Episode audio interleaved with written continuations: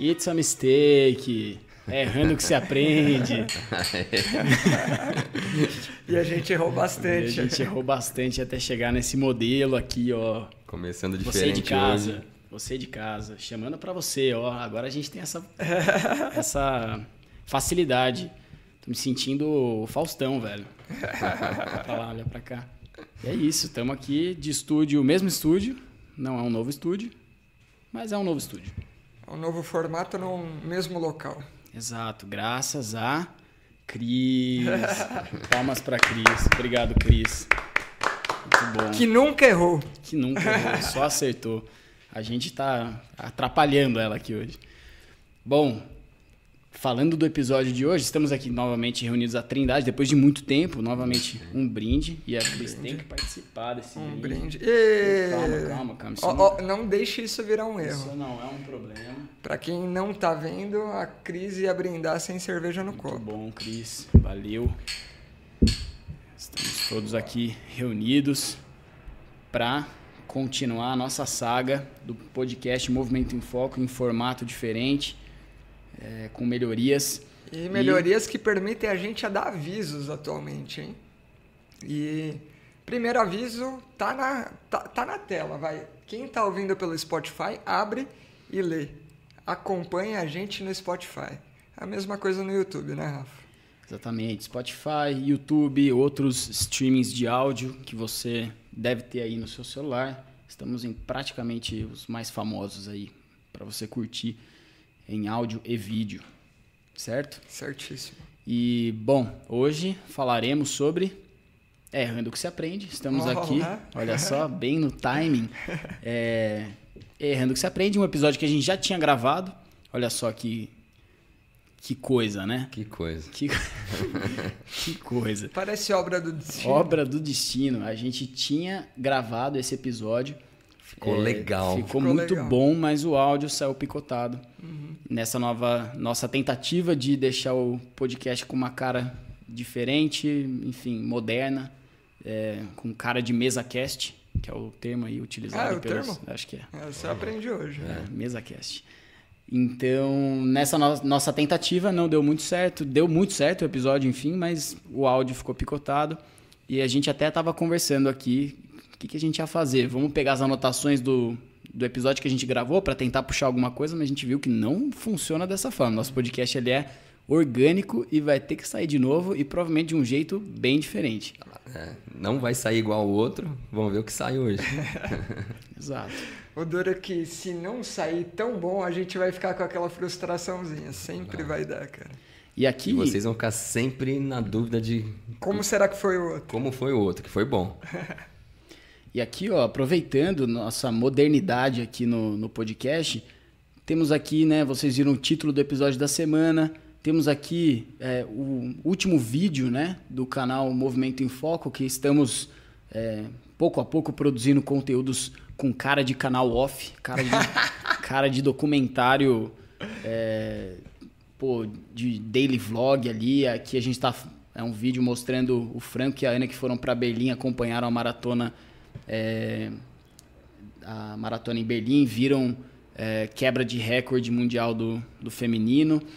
Então, olha só, a modernidade facilitando vocês verem aqui que tem mais de novidade no nosso, no nosso canal, certo?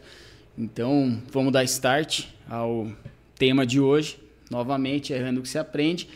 É, eu acho que vale trazer a história que a gente trouxe é, do porquê que a gente vai gravar isso. A história que a gente já tinha gravado. A inicial? A inicial, o Cássio, foi ideia do Cássio, né? Foi trazer esse, Cássio. esse tema. E eu acho que ele pode talvez começar a contar o que foi esse cenário para trazer esse tema. Bom, a, a ideia de, de gravar esse tema, Errando que se aprende, ah, é porque eu tenho um laboratório de aprendizagem motora e desenvolvimento motor dentro de casa, que é a Luísa. E, e a Luísa está no processo de, de aprender as habilidades mais diferentes agora. E tá na fase daquele joguinho de, de encaixar. Tem um quadradinho para encaixar no quadradinho, a bolinha para encaixar na bolinha e assim por diante. E aí eu fico vendo ela ela brincar com um joguinho lá. E aí daquela ansiedade de querer ensinar, de querer ensinar de uma forma errada, de você querer pegar e fazer para ela, né? Aí você fica se segurando lá, não, não vou fazer por ela, deixar ela aprender. E aí você às vezes dá umas dicas ou outro, e, e aí você mostra, ó, a bolinha, encaixa na bolinha, vamos lá, e pá, encaixou. Aí ela viu que bolinha encaixa na bolinha, aí ela faz sozinha, vê que dá certo. Aí ela pega a bolinha e vai no quadrado. Aí eu comecei a, a sacar que ela errava de propósito, que ela pegava a bolinha e testava o acerto, então bolinha com bolinha, mas também testava o erro. Ela ia para a bolinha no quadrado, para a bolinha no triângulo, para a bolinha na estrela e, e se certificava de que era aquilo mesmo, de que a bolinha não encaixa nos outros.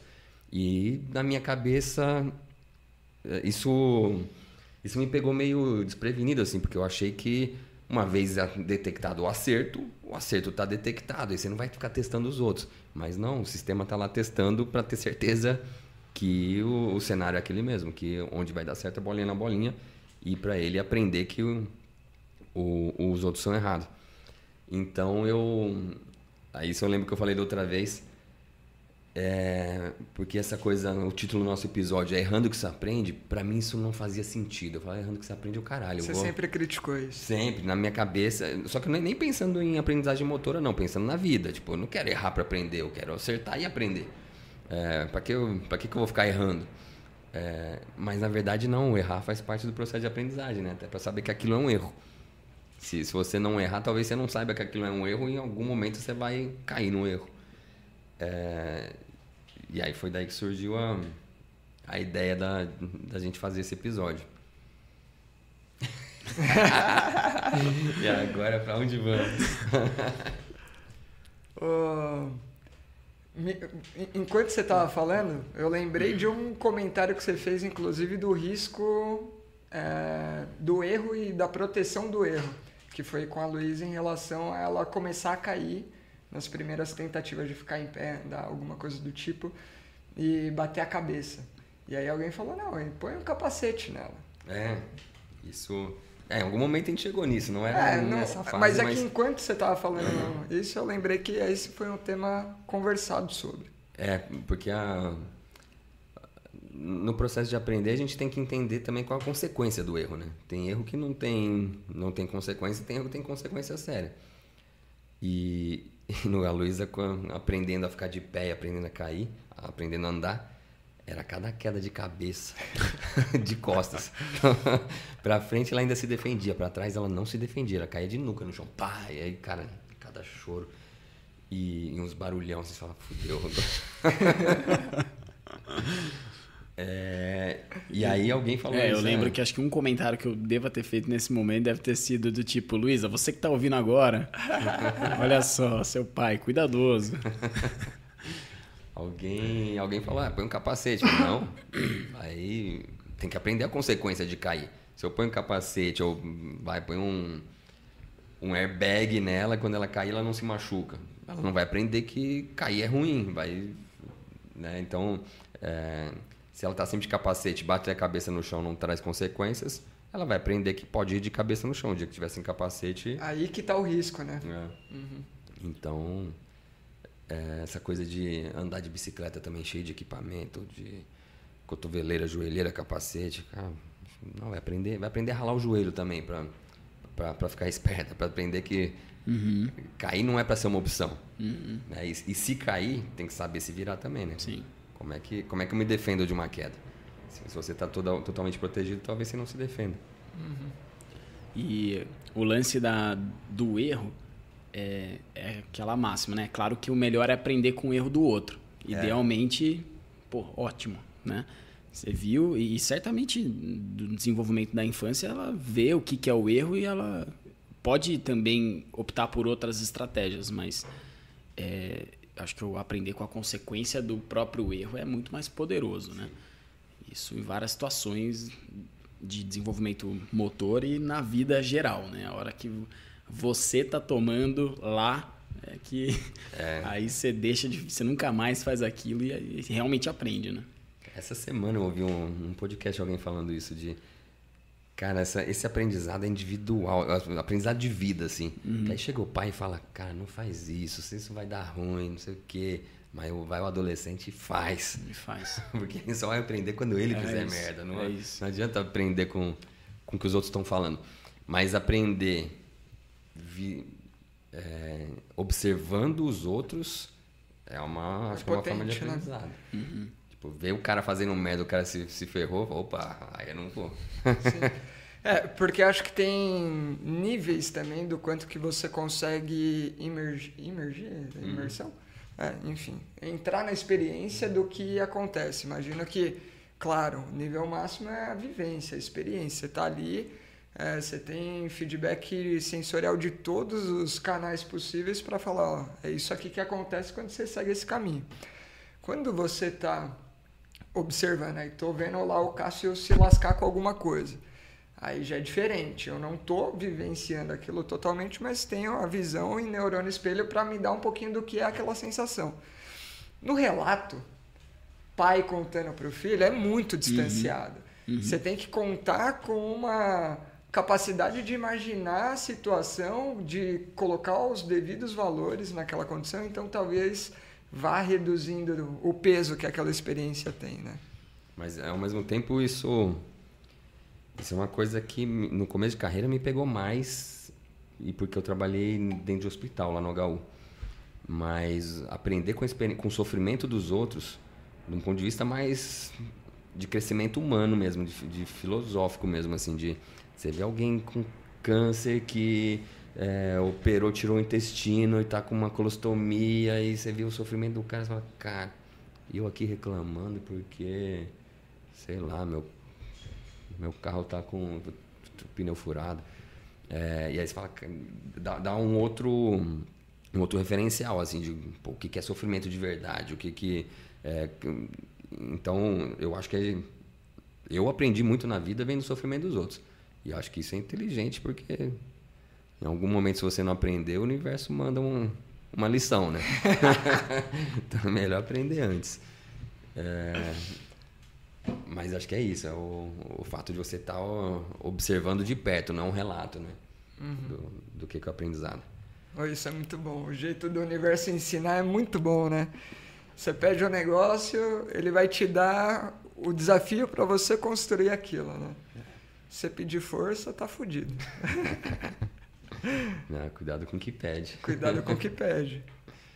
Talvez venha. Oh, Posso puxar outro, outro assunto então? É,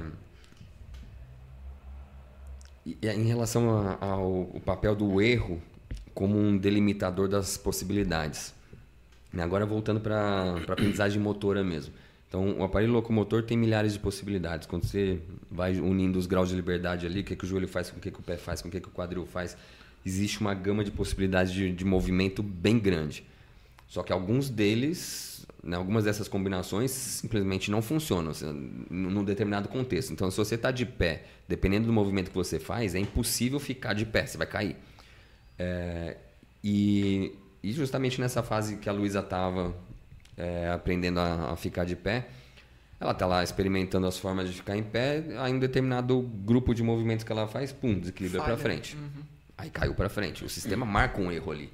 Ele é, ele faz um marco ali de que, opa, aqui existe uma, uma barreira para mim. A partir desse ponto aqui, não foi seguro, eu caí. Aí tenta, tenta, tenta, cai para trás. Opa, existe um outro marco aqui.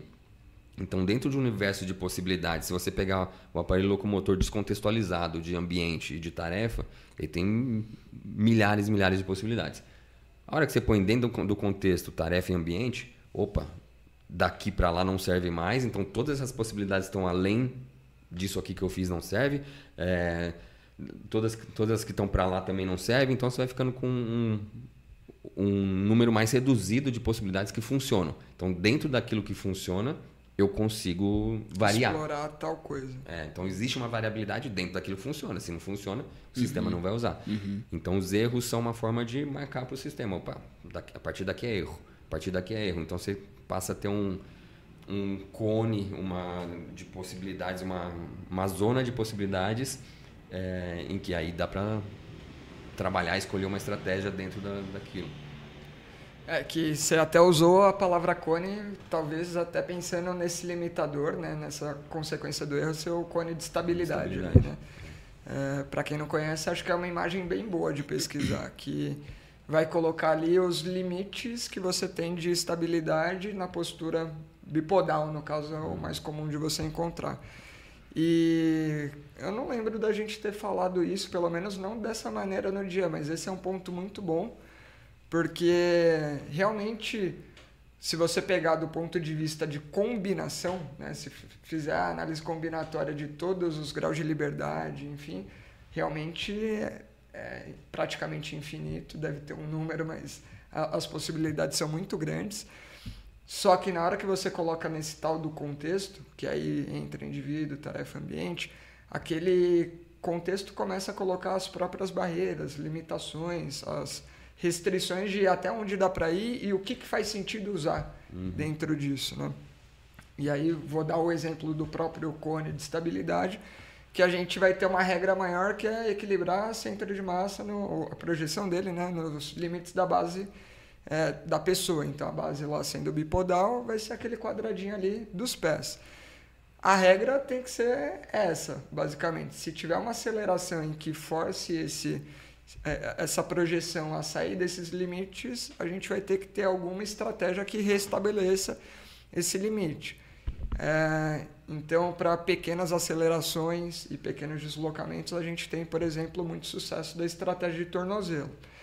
Para maiores acelerações e maiores deslocamentos, já não é suficiente, porque essa começa a ter um, uma limitação, uma falha na resposta. Então, o sistema nervoso não só anota até onde dá para ir, mas qual é o tipo de resgate que uhum. ele faz em cada situação. Qual é a solução possível? Qual é a solução possível para aquela situação específica, maior aceleração, maior. E aí entra, opa, uma estratégia secundária, estratégia do quadril. E quando tudo der errado, cara, constrói uma nova base aí, porque não vai dar para buscar esse centro de, de massa em outro lugar. É, essa conversa agora me fez lembrar um pouco. Bom, o Cássio puxou a história de pô, não sempre puxar para proteção da queda, né? Então, não usar sempre um capacete, não usar sempre uma joelheira para aprender a consequência do, do erro. E essa, essa conversa me fez lembrar um pouco daquela, hoje, é, proibitivo, né? Praticamente é unânime. Todo mundo que fala sobre desenvolvimento motor em crianças fala, cara, isso daqui é proibitivo. O andador em crianças, né? Pô, você tira toda e qualquer referência de marcação de limite, né? É, a criança ela se move ali sem uma sem necessidade de sustentar, sem, necessidade de sustentar, é, sem entender os próprios limites uhum. e, e avançando muitos passos, né? Geralmente não passa pelo engatinhado, pelo atropelando, atropelando, né? não passa pelo ficar de pé sozinha, enfim. E as consequências disso é, dá pra gente ver hoje em dia nos adultos desengonçados que você conhece. Converse com eles, com a mãe deles. Aí você vai ver que tem lá um andador guardadinho, esperando o netinho. Você vai fazer o, o retrospectivo, né? Você olha o cara desengonçado. Aí isso, você é- chega lá e pergunta, é uma coisa que eu sou bem curioso. Isso é uma coisa que eu sou bem curioso, pegar as pessoas que são tem umas falhas maiores ali de sustentação e e puxar, assim. É aquela pessoa que você até faz um trabalho, a pessoa melhora, e mas ela tende a perder muito fácil, assim, aquela coisa difícil de se manter, assim. Uhum. Curioso para Pode virar assunto também. É, como título de curiosidade é, é. é totalmente interessante, mas não responderia talvez muita coisa além disso. O... Cara, eu lembrei de um ponto que não é exatamente o que a gente está falando, mas já puxa, porque a gente está falando das restrições, em grande parte colocadas pelo ambiente, pelo contexto, digamos assim, porque você pode ter restrições individuais. Então, aquela pessoa, vamos pensar num caso mais típico, fácil da gente pensar, que é um adulto hemiparético. Então, aquela condição de saúde específica neurológica implica em limitações dos recursos que ele tem para usar. Logo, uhum. a gama de possibilidades para ele combinar vai ser tudo aquilo que tinha menos o que ele tem de recurso mesmo, comparado com o Rafa, que ainda tem, em teoria, toda aquela gama e diversidade de é, músculos para usar, amplitudes, articulações e tudo mais. Então dá para pensar nisso. E eu lembrei é, daquela questão da regra abstrata, né? que eu usei um pouco o exemplo do centro de massa no limite da base de apoio, a projeção dele, né? sendo a regra condicionante principal para você manter a estabilidade é, no, no ortostatismo. Isso é, é, a teoria do esquema motor, né?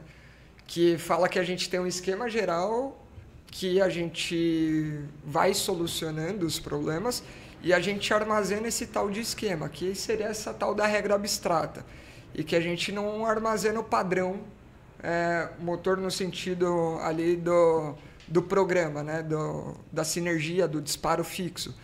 E por que, que isso é importante? É, porque se a gente armazenasse simplesmente o conjunto de neurônios, uma vez que você deixa de contar com algum desses neurônios ali do conjunto, você perdeu aquele programa, ou perdeu pelo menos uma parte importante dele. Se mudar o ambiente, Se você teria que usar outro programa. Né? É, aí aprender do zero, como que você faz?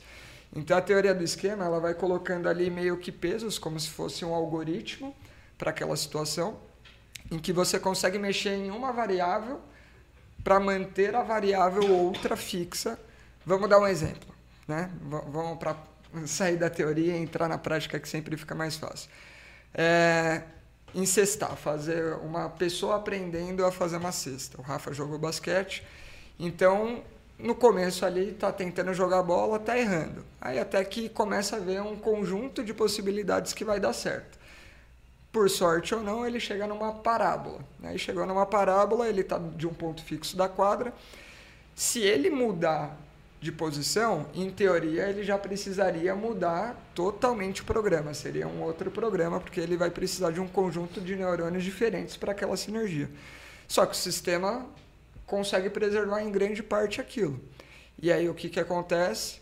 Mudou uma variável x para a direita, eu preciso fazer algum ajuste para que a bola consiga ainda ir no mesmo ponto. Então você vai mexer em outra variável, que é a variável performance, armazenar aquele esquema e consigo reproduzir isso usando outros neurônios. Então acho que esse é o ponto mais legal que eu já tinha assim para acrescentar nessa conversa. Gastei. eu tava dando risada porque o cara perdeu o braço, cara, né? Podia escrever contramão mantendo o braço. Ah, mas exemplo drástico. que porque essa história do esquema é isso, né? Se você a, a minha letra com a mão direita é muito parecida com o que vai ser com a mão esquerda, que e se eu desenhar com o pé na areia da praia vai ser o mesmo esquema, se eu desenhar com, a, com um lápis na boca vai ser... Então você grava o esquema do, de qual é o movimento distal que precisa ser feito e, e aquilo fica... Aquele é o objetivo da tarefa e o sistema vai dar um jeito de, uhum. de recrutar músculos para fazer aquilo acontecer. É gravado o resultado final, né? É. E a, é isso. O resultado final e a sinergia distal, né? É. É, a sinergia não, distal não fica distal, gravada, é. porque senão você. Putz, como que você transfere aquilo para é o pé? O, o guia é, distal, mais... assim, ó, uhum. o, o, que o distal vai fazer para cumprir aquela pra, tarefa. Para chegar naquele resultado. E, e essa história dos restritores, eu, eu até citei na outra. A gente vai ficar citando outra conversa, né? Hoje vai ser um, uma Galera, retrospectiva. É. O pessoal vai falar, porra. porra queria, ter, queria ter, ouvido, ter ouvido a outra conversa. É, porque os estudos científicos que falam disso, eles têm uns gráficos muito loucos em 3D, aquele gráfico que tem, tem três eixos, e que mostra lá a combinação tornozelo, joelho e quadril. Então as possibilidades é, de movimento nos três eixos do, dessas três articulações. E, e aí, dentro do universo de possibilidades, o, no gráfico desenha aquilo que realmente é. Então, forma uma figura geométrica do que é possível fazer com, com essas articulações. Desprovido de contexto. Então, se eu somar o que o tornozelo faz, com o que o joelho faz, com o que o quadril faz, eu tenho uma gama de movimentos possíveis dentro do espaço. Uhum. Mas se a hora que eu ponho uma tarefa em um, em um ambiente, é, vão ter restritores ali que vão fazer, talvez modificar essas possibilidades. Então, vai, botei um air no tornozelo porque torci o pé. Ah, já modificou totalmente a, a, configuração do que é possível fazer com, com as três articulações dos meus membros, do, da minha perna, do meu membro inferior. Então o sistema passa ali a ter é, uma gama de possibilidades diferente. Ele vai ter que dar um jeito de cumprir a tarefa mantendo isso. E então, aqui é um, é um exemplo diferente, mas o erro faz isso, né? O erro vai te dando os limites. Opa, daqui não passa, daqui não passa, daqui não passa. E ele vai te dando essa, essa figura geométrica. Assim, o que é possível fazer com esse corpo dentro desse ambiente que funciona. É, e aí, nessa conversa do, dos erros, o, o sistema tem que perceber o erro. Então tem que ter algum tipo de, de feedback é, que pode ser sensorial. Então a Luísa está lá olhando que o quadrado não encaixou na bola. E, e ali ela está identificando o erro é, e talvez comece a tentar entender por que do erro, né? Pô, então não encaixa o quadrado na bola porque ó, tem uma aresta que que está ficando de fora, tem uma é, então ela vai começa, começa a entender um pouco do, do porquê dos erros e e aí onde a gente entrou foi também no, no profissional quando dá o feedback é, porque a gente está treinando com uma pessoa um novo padrão de movimento e e é comum você ficar apontando erro. Não, errou aqui, errou lá, tal.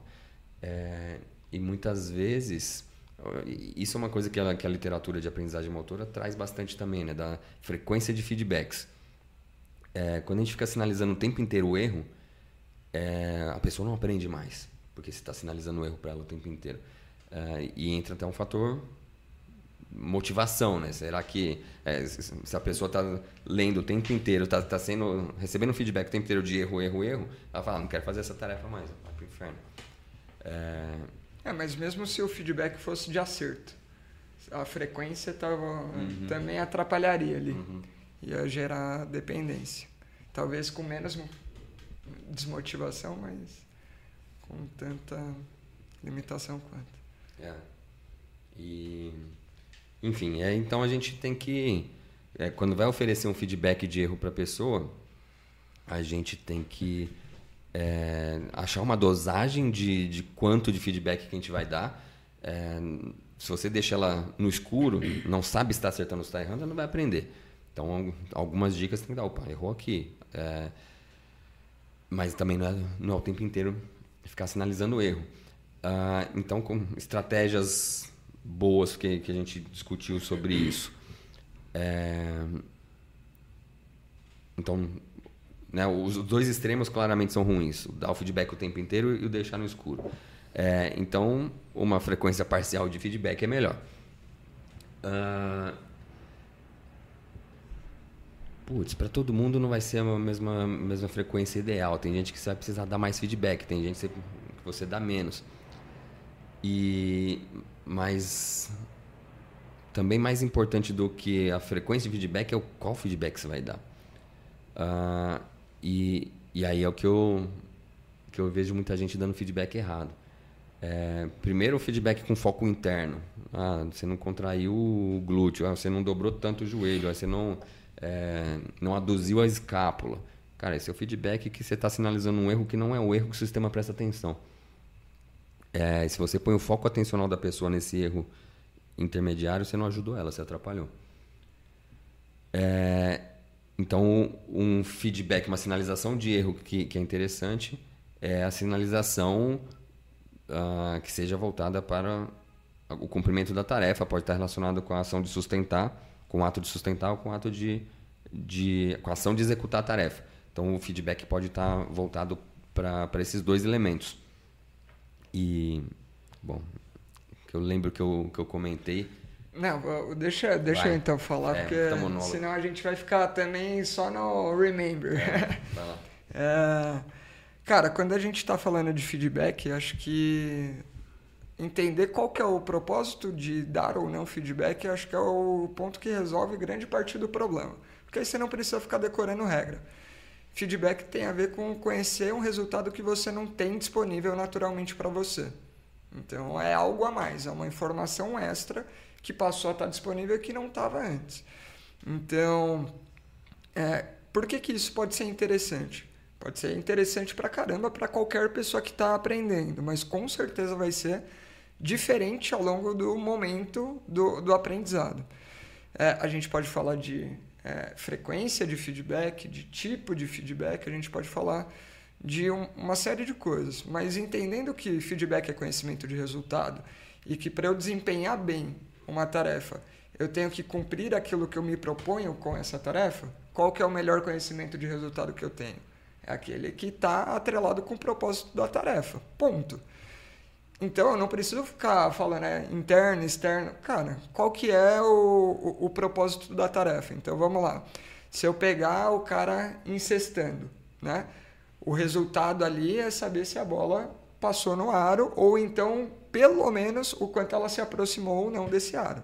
Então essas são variáveis importantes que estão relacionadas com a tarefa. É, qualquer coisa que venha muito distanciado disso pode ser um feedback, porque você está dando conhecimento de resultado. Como, por exemplo, olha como o seu pé ficou enquanto você estava batendo a bola. Isso não está. Ok, é um conhecimento de resultado que a pessoa não tinha, talvez, declarativamente aquilo disponível para ela, mas como que isso vai gerar alguma mudança que impacte lá no final, que é o resultado da bola converter dentro da cesta. Começa a ficar muito distante. E sempre que fica muito distante, é mais difícil transformar aquele feedback em algo produtivo. Então, acho que é uma forma de se desenroscar bem. E só para seguir um último ponto, que é o da frequência.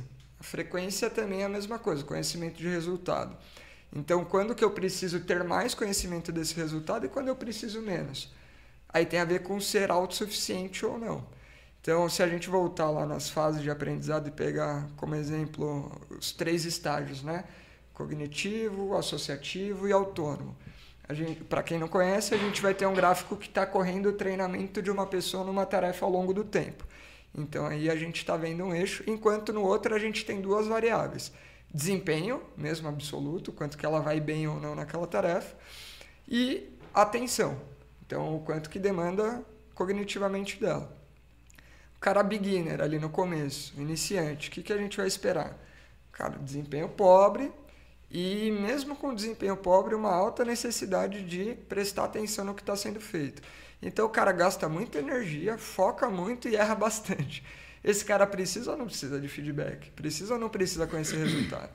Então talvez esse cara vai precisar ali de, claro, entre outras coisas, ajustar muito o exercício para o momento dele, mas talvez com o corpo dele, o sistema nervoso dele, com como que eu estou indo? Como que está meu resultado? Ah, isso é certo, isso é errado. Então ele tem mais é, introduções disso.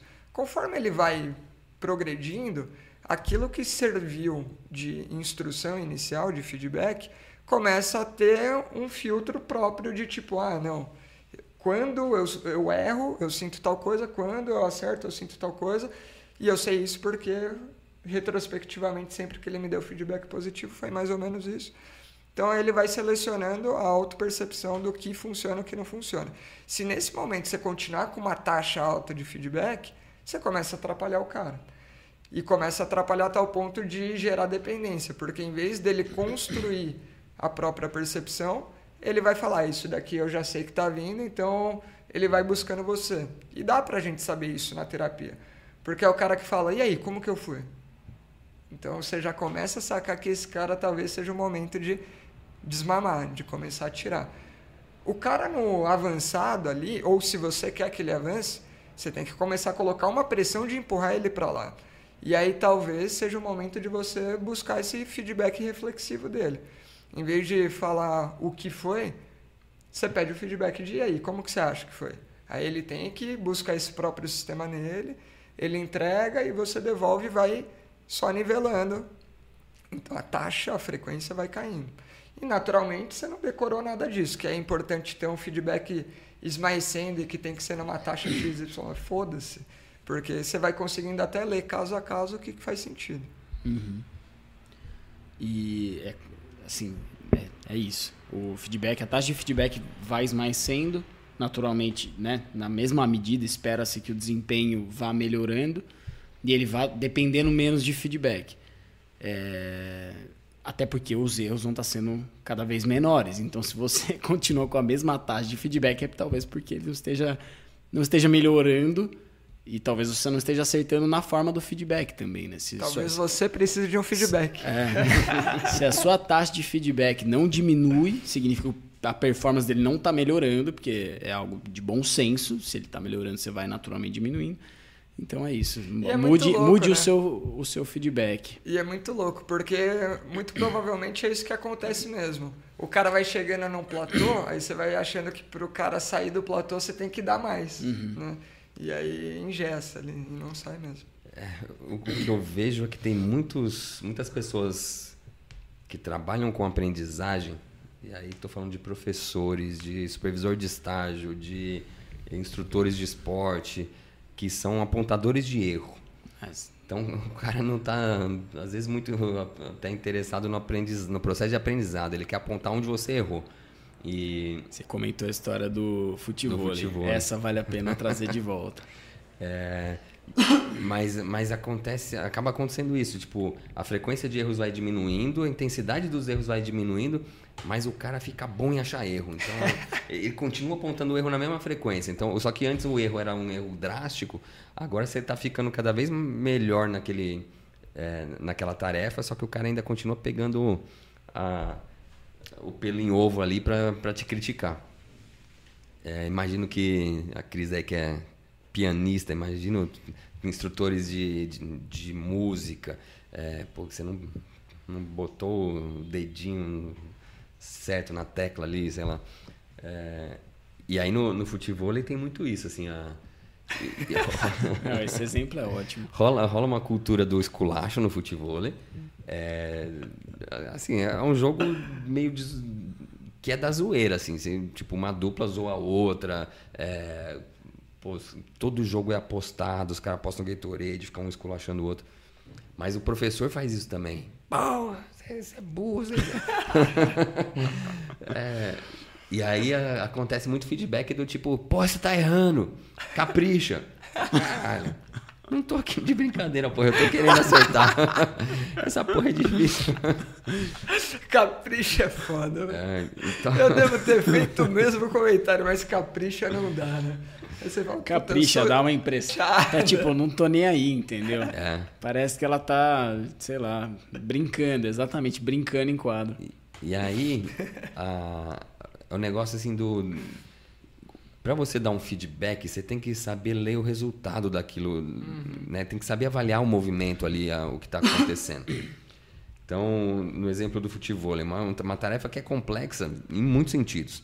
Então, você está numa num piso que é areia fofa, toda esburacada, é, um passo onde você vai apoiar o próximo pé não está igual o, o, anterior. Você pode pisar num buraco, pode pisar num, num morrinho. Num morrinho. É, e, e, se você vai fazer um deslocamento de 5, 6 passos, é pisar em morro e, e buraco o tempo inteiro. É, enquanto isso, a bola está viajando do seu parceiro para você é, numa trajetória, normalmente é, é, Como chama isso aqui? Uma, uma parábola. Uma parábola. É, e que também não é prevista. É o, te, o tempo entre você perceber que a bola vai para o seu parceiro, para ele fazer a recepção e ele executar um movimento para você, são esses segundinhos que você tem para fazer uma leitura de onde essa bola vai. Para você chegar no lugar onde essa bola vai cair no timing certo. É, aí a bola está caindo do alto em cima de você. E você vai ter que fazer um movimento para fazer um levantamento com o peito. Você vai ter que entrar meio embaixo da bola, pés paralelos, deitar o corpo para trás meio matrix, através de flexão de, de tornozelo e joelho, assim, idealmente deixando o tronco estável, coluna deitando para trás mais alinhada e estável. E depois, num timing correto, acelerar o seu externo para cima. Catapultar, pro... né? Catapultar, exatamente. Para o externo bater na bola com uma intensidade o suficiente para essa bola subir para o cara poder atacar. E, e o erro pode estar em muitos lugares.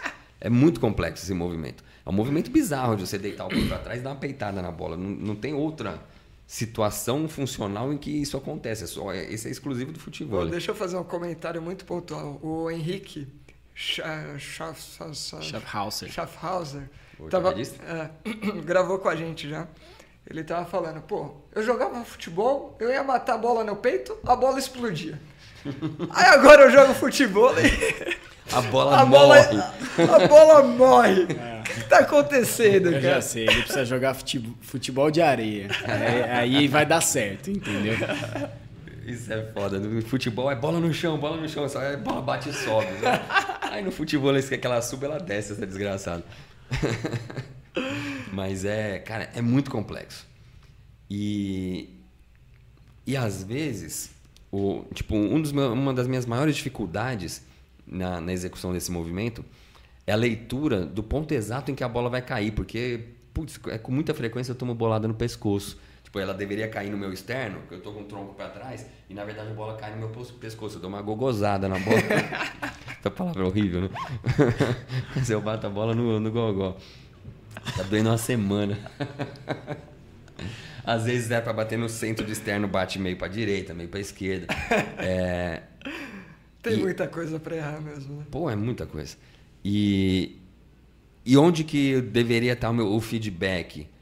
Na leitura da trajetória da bola. Então, se, se o cara me instruísse melhor nisso, você posiciona assim, espera. É, foi recente que um professor falou, cara, você está entrando muito cedo. Espera, a bola vai subir, a bola vai descer. Espera ela tá descendo para você achar o ponto dela. Você está entrando muito cedo, ela, você entra demais, ela desce na, na tua cabeça. E esse cara me deu um feedback que Serviu. serviu, porque ele soube ler o erro que eu estava fazendo e deu um feedback relacionado com esse erro. É, porque é muito comum, é, pô, abre os braços, é, dobra mais o joelho. é, esses são os feedbacks que ainda são direcionados para alguma coisa, mas a maioria é, pô, Só acerta.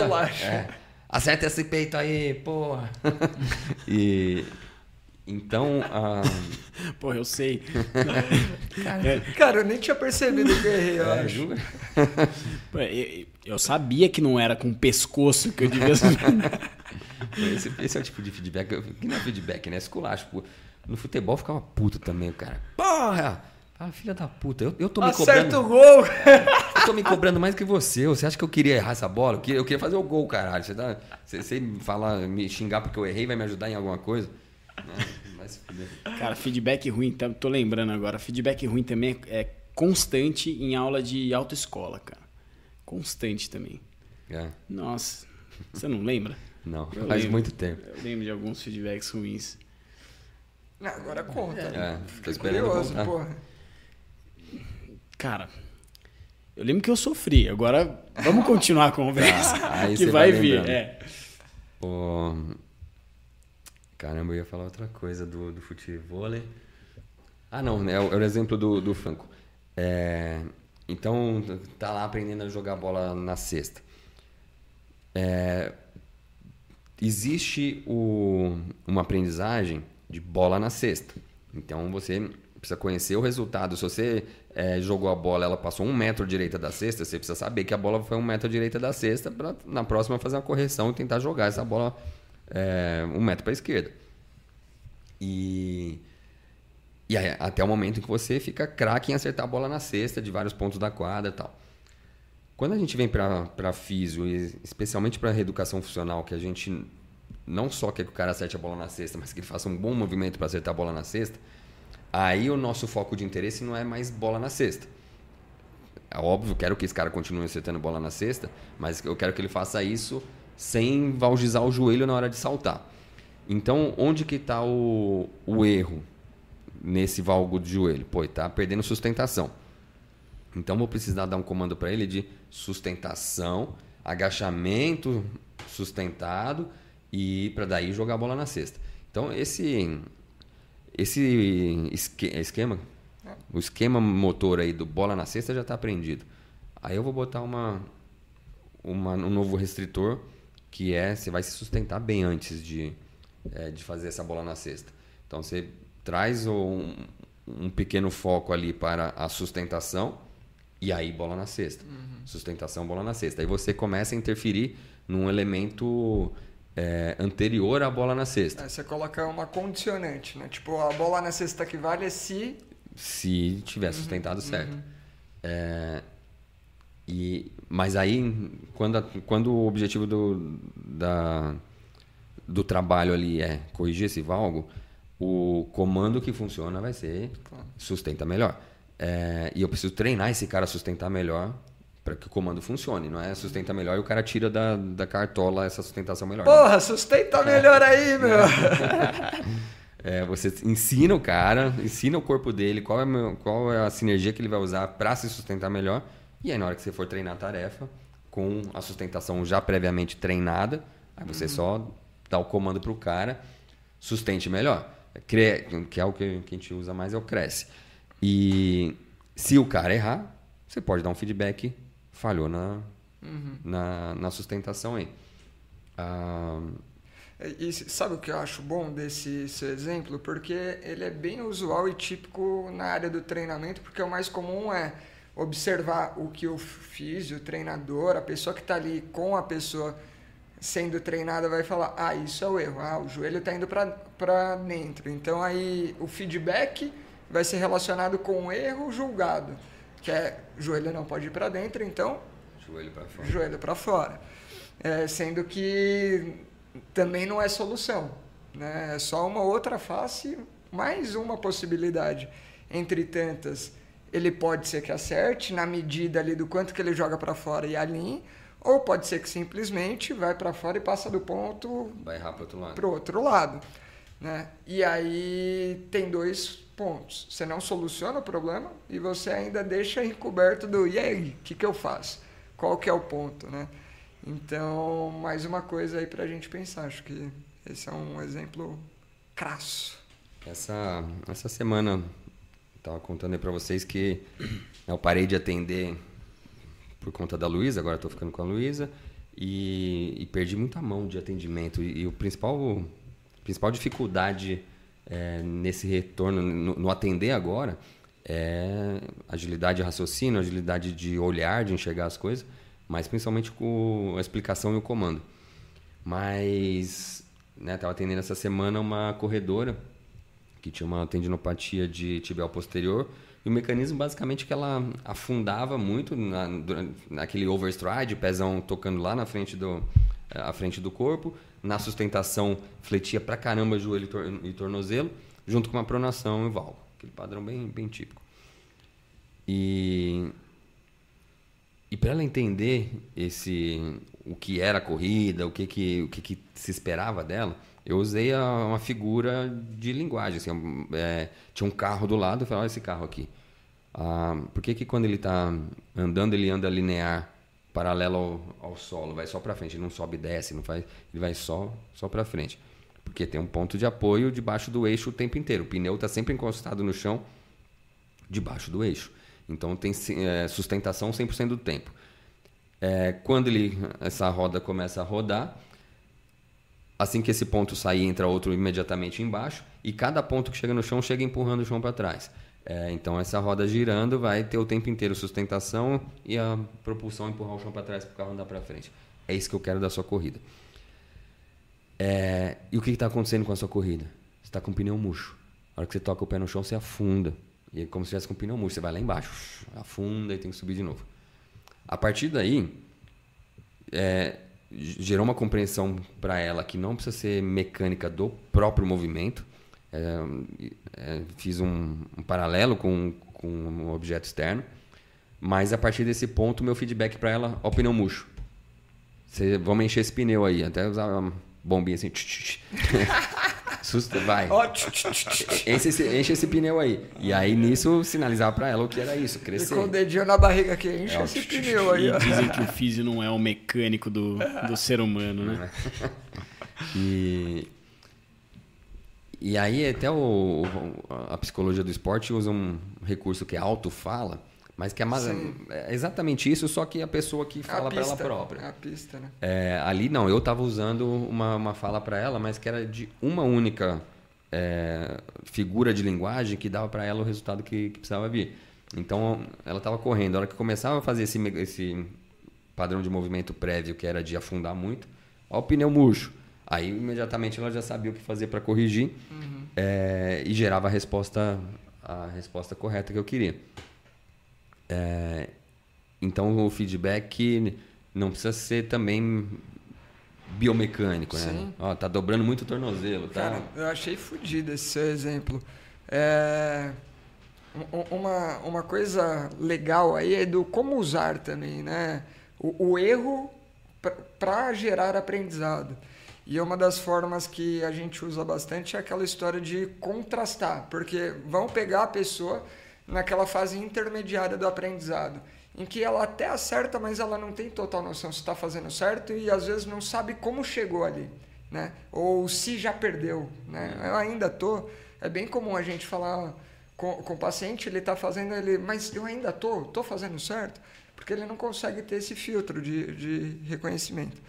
Então, um dos exercícios, isso não é um exercício, mas é um dos tipos, são exercícios de contraste, né? que o cara está executando o correto e aí você de propósito pede para ele ou falhar ou colocar um elemento que você quer que ele entenda ali. Então, vamos supor que a pessoa está caminhando ou correndo e você quer dar um aspecto de sobe e desce para ela, é isso que você quer que ela reconheça. Então, ó, caminha linear, está executando do jeito que a gente é, treinou. Aí no meio do caminho, quando eu pedir, você vai relaxar e vai deixar o corpo subir e descer. Aí a pessoa sai do linear, tem esse efeito de sobe e desce, tem ali um feedback sensorial do corpo dela dizendo, ó, oh, é isso que acontece na hora que você sobe e desce, é isso que estava acontecendo com você linear. E aí depois geralmente é volta pro, pro que a gente ia treinando, volta pro ideal, aí a pessoa volta. Então ela vai treinando esse sair e voltar, sair e voltar. E aí ela vai desenvolvendo esse, esse próprio filtro, né? É um, é um recurso bem bacana. É um, um, treinamento em que você força o erro, né? Uhum. O erro que ela já fazia. Uhum. Então... Às vezes até exacerba. Né? Exacerba. Né? Vamos lá, exagera esse erro aí. Uhum. Né? No caso, sobe e desce, o salta. balança para o lado. Balança pro lado. É, então, pensando no pneu murcho aí. Então, vai, volta, volta a murchar o pneu, afunda Isso. aí.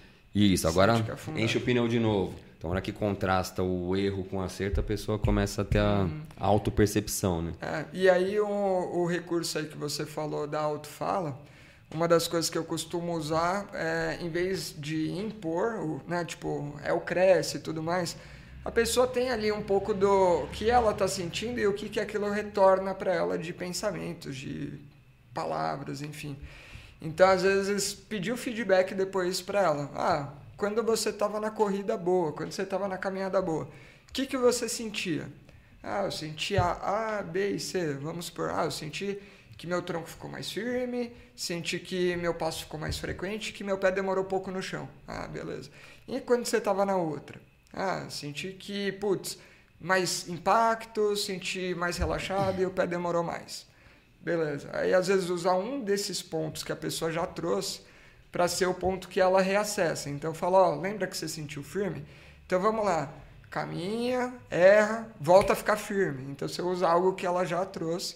Ou então fala, o que, que isso te lembra? Ah, lembra tal coisa. Aí você usa isso como pista e aí você já vai trabalhando com o seu comando, a auto fala que ela vai usar depois no treino, é, quando ela estiver distante de você. Eu acho que isso vale fazer dessa forma. Então você pedir para a pessoa se trazer um, uma percepção, né? O que, que você sentiu? Mas acho que vale o, o fisioterapeuta, o, o treinador ficar muito atento com aquilo que vem espontâneo. E, porque essas percepções corporais elas podem ser muito subjetivas assim e, e meio bizarras. Teve um cara que eu atendi uma vez que ele, cara, esse negócio de cresce é como se tivesse um anzol pegando aqui pela, pela minha pelve, puxando por cima. Eu falei, cara, se é assim que você está entendendo, o, o, resultado que eu estou vendo é o que eu quero. Então, se para atingir esse resultado é isso, é que, isso você que pensa, você pensar, vamos segue. lá. Então, a o anzol. É, a partir daí, o, o feedback pro cara é o anzol. Isso, e aí ele, putz, aí ele Isso fazia. que eu ia falar. A figura de linguagem vai variar é. a experiência da pessoa, né? É. Uhum. E às vezes é umas figuras muito bizarras, assim. Você fala, nossa, tá, mas tá bom, é isso que a gente vai usar. Então, sei lá, ó, o gato bravo. e, e, aí você usa o... Aí, cara. Você usa a figura que a pessoa trouxe, porque é isso. Aqui pessoa, já tem um valor subjetivo para a pessoa Sim. e aquilo vai ter resultado. É o significado. Cara, nada a ver com o assunto, mas a ver com isso daí do, do da, da referência. Eu, quando tive um estiramento do esquiático, não sei se você lembra, a gente trabalhava lado a lado, eu tinha uma dor que era nitidamente neuropática, mas a minha tradução do que eu sentia, eu sei até hoje, e eu falava a todo mundo, que isso? Eu sentia exatamente do glúteo até o calcanhar uma corda de cavaquinho fina e quente. e fina e quente, como se estivesse pegando fogo. Assim. Mas por que uma corda de cavaquinho? Porque é o que eu toquei. eu só sei a sensação da corda de cavaquinho que ela arregaça o dedo, só que não é uma corda de cavaquinho normal, ela tá quente. é o é repertório que eu tenho, mano. Eu lembro dessa fase que você ficava fazendo desalongamento neural lá, mobilização neural e a perna ficava. É isso mesmo. é... Bom. Nada a ver, tudo só para falar o quanto que o significado depende do repertório. Sim. E a gente tem que usar isso a favor para sinalizar para o paciente. É, eu ia comentar que um dos feedbacks, quando possível, é a própria queixa, né? Muitas vezes. É. Então, ao executar uma tarefa, a queixa, se está numa fase em que ela aparece só na tarefa, ótimo. Porque quando tá aquela queixa que tá para tudo, fica complicado. Você não pode usar essa referência como um feedback pô, senti ou não senti? Não, tô sentindo desde que eu cheguei e não mudou nada. Não, aí não é uma, um parâmetro bom para você usar como feedback, mas se ela tá exclusiva da tarefa, é possível de usar, né? É, isso é legal, porque a, é isso, interpretar essas dores de característica crônica, é, elas não aparecem no primeiro episódio. Então, se eu der um chute na canela de alguém, vai doer de primeiro, o cara sabe, doeu porque tomei um chute. É, essa pessoa que eu falei hoje, que desenvolveu uma tendinopatia do tibial posterior, porque afundava e pronava, é, na cabeça dela, ela corria, estava correndo cada vez melhor e daqui a pouco ela tem uma dor no pé. É, a interpretação dela é meu pé tá ruim. Eu tenho, e aí vai vai no médico, faz diagnóstico, aí dá nome para aquilo. Tenho uma tendinopatia do tibial posterior com edema ósseo no maléolo. Então, eu, eu tenho uma confirmação de que eu tenho um problema tecidual. É, e aí o, o, que, que a gente faz num determinado momento é falar, cara, você não. Vai chegar um momento da terapia que a gente vai ressignificar essa dor para falar, você não tem um pé ruim. Você tinha uma mecânica que estava judiando desse pé. Agora você já percebeu que quando a mecânica não judia do pé, não dói. Quando a mecânica judia do pé, dói. Então, exatamente nesse caso, ó, o pneu murchou. Isso tá pegando no áudio?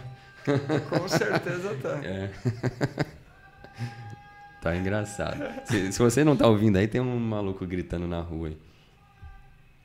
Tem, tem futebol hoje? Não, né? Não tem não, Mundial da Fluminense, não é? é... Mas... Essa, essa eu nem tiraria, tá? Foi muito é... boa.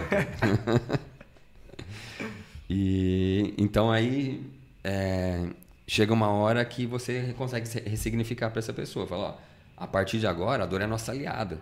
Ela vai te sinalizar esse erro de movimento que a gente está trabalhando. Então, não precisa é, de eu estar do seu lado falando, ó, errou, acertou. Se, se por acaso a dor voltar, ela já está sinalizando para você que é um erro. E isso tira o afeto de sofrimento da dor. Então, essa mesma pessoa estava ela estava sofrendo por essa dor, porque pô, a dor estava tirando ela da corrida e ela não foi no médico, tomou diprospan, não tinha resolvido e fez, fez FIS, não tinha resolvido. E, e aquela dor era um sofrimento para ela pô, é, a partir de agora não, a dor é, é uma aliada. Então teve, ela correu recentemente, teve alta hoje. É, tava bem, sem queixa na, na última corrida, senti um tiquinho, mas lembrei que lembrei de, de arrumar a postura, tal. A dor passou e foi embora, não doeu mais. É, então isso é legal, a dor como como feedback. Cara, a queixa como feedback. Muito bom. E, e acho, não sei se a gente está para finalizar, mas o o que, que a gente quer no final é indivíduo autônomo. Então, né, do, do feedback esmaecendo que, que vocês estavam falando, é, o que a gente quer no final é que essa pessoa fique totalmente independente do, do nosso feedback. Para isso, ela tem que estar tá sendo capaz de, de se autoavaliar, uhum. é, de, de se auto-perceber, né? E, então, é, é por esse motivo que a gente vai tirando feedback, que a gente vai... Uhum. É, feedback de diversas formas, né? O nosso nosso é, nossa fala de, dando conhecimento de resultado para a pessoa ou se fosse um espelho você vai tirando o espelho você quer a autonomia dessa pessoa. E a partir do momento que ela está autônoma no novo no novo padrão de movimento uma nova habilidade adquirida aí a gente está falando de, de aprendizado. Então para chegar nessa fase precisou errar precisou conhecer erro mas chega uma hora que o sistema aprende e automatiza e fica, fica independente, autônomo. Né? Muito bom. Cara, é... eu, eu preciso falar um negócio que veio uma reflexão que não tem a ver com o tema, mas é com o que você acabou de falar da dor. Né? É... Realmente tem. É diferente dor e sofrimento, cara. Eu nunca tinha parado pra refletir dessa maneira. Não entendeu? mesmo? Não, tipo, dessa maneira que eu refleti agora, Uhum. entendeu? Que é no, no seguinte sentido, assim, de uma das coisas que eu, já tinha realizado antes, que o que gera sofrimento muitas vezes é não ter recurso para lidar com aquele problema. Então eu lembro em um momento que eu precisei fazer terapia que, cara, porque eu tinha esgotado o que eu conseguia fazer autossuficiente. Aí, puta, foi fundamental para ampliar os recursos, dar outra visão e tudo mais. A mesma coisa com a dor, assim. É, porque se a situação é um problema, mas um problema que eu já sei como manejar, é a dor. É, Talvez seja até intensa, mas não gera tanto sofrimento, não gera tanta preocupação, não me limita tanto. Mas às vezes uma outra dor que é totalmente nova, eu não sei o que aquilo significa e eu não sei como lidar com aquilo, às vezes em intensidade nem seja tanto, mas ela é tão aflitiva, é tão, fica tão ali presente que o sofrimento é enorme, cara. O maior exemplo de que dor não é sofrimento. Hum? Parto natural é o maior exemplo de que dor não é sofrimento. Tá. sim. Então, para quem não está ouvindo aqui, a Cris está sem microfone, ela deu o exemplo do parto natural, que tem bastante dor, mas não é um sofrimento, né? Não é necessariamente. E isso, né, ah, lembrando aí do, do parto da quando a Luísa nasceu, foi uma coisa que a doula, a, a obstetra falaram, tipo, não é uma dor de doença, não é uma dor de, de lesão, é uma dor de um nascimento. Então, Tem um significado positivo, Positivo. encorajador, né? Tipo, é uma benção aquilo. e que você sabe que vai parar daqui a pouco, quando nascer vai parar. Então, você vai para aquela dor que é, pode ser muito intensa e mas vai com outro espírito. Né? Tem, tem É mulheres que enfrentamento. A Jo logo pediu. Chegou uma hora que, que ela, pô, não ia dar anestesia. Aí tomou anestesia. Mas tem a, a médica que, que fez o parto da Luísa, é uma médica dessas do, na- do parto natural mesmo, assim, que a maior parte das pacientes dela faz parto em casa. E, e a médica tinha até uma preocupação assim, mas você quer mesmo a, a anestesia, você não quer. Você não vai se arrepender depois de não ter vivenciado o, o parto, porque a maior parte das, das clientes dela chega querendo vivenciar a dor do parto.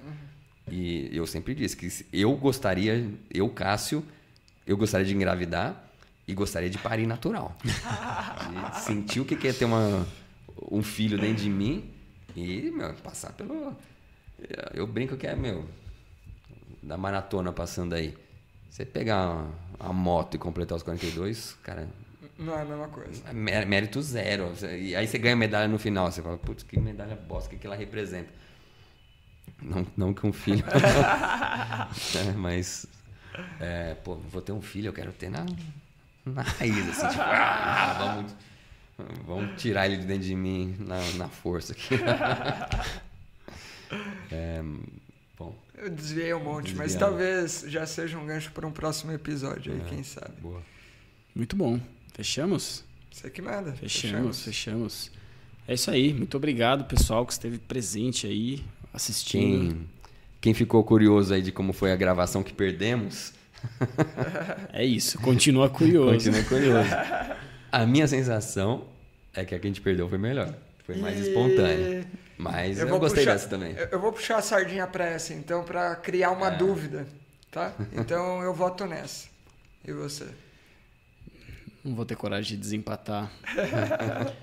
Tá igual. Tá, é. Pra o pessoal não perder, perder interesse nessa também, né? É isso. é Não, mas quem chegou aqui já ouviu tudo. Já ouviu tudo. Fechado. Muito obrigado para quem esteve presente. Estamos aqui, ó, novidade.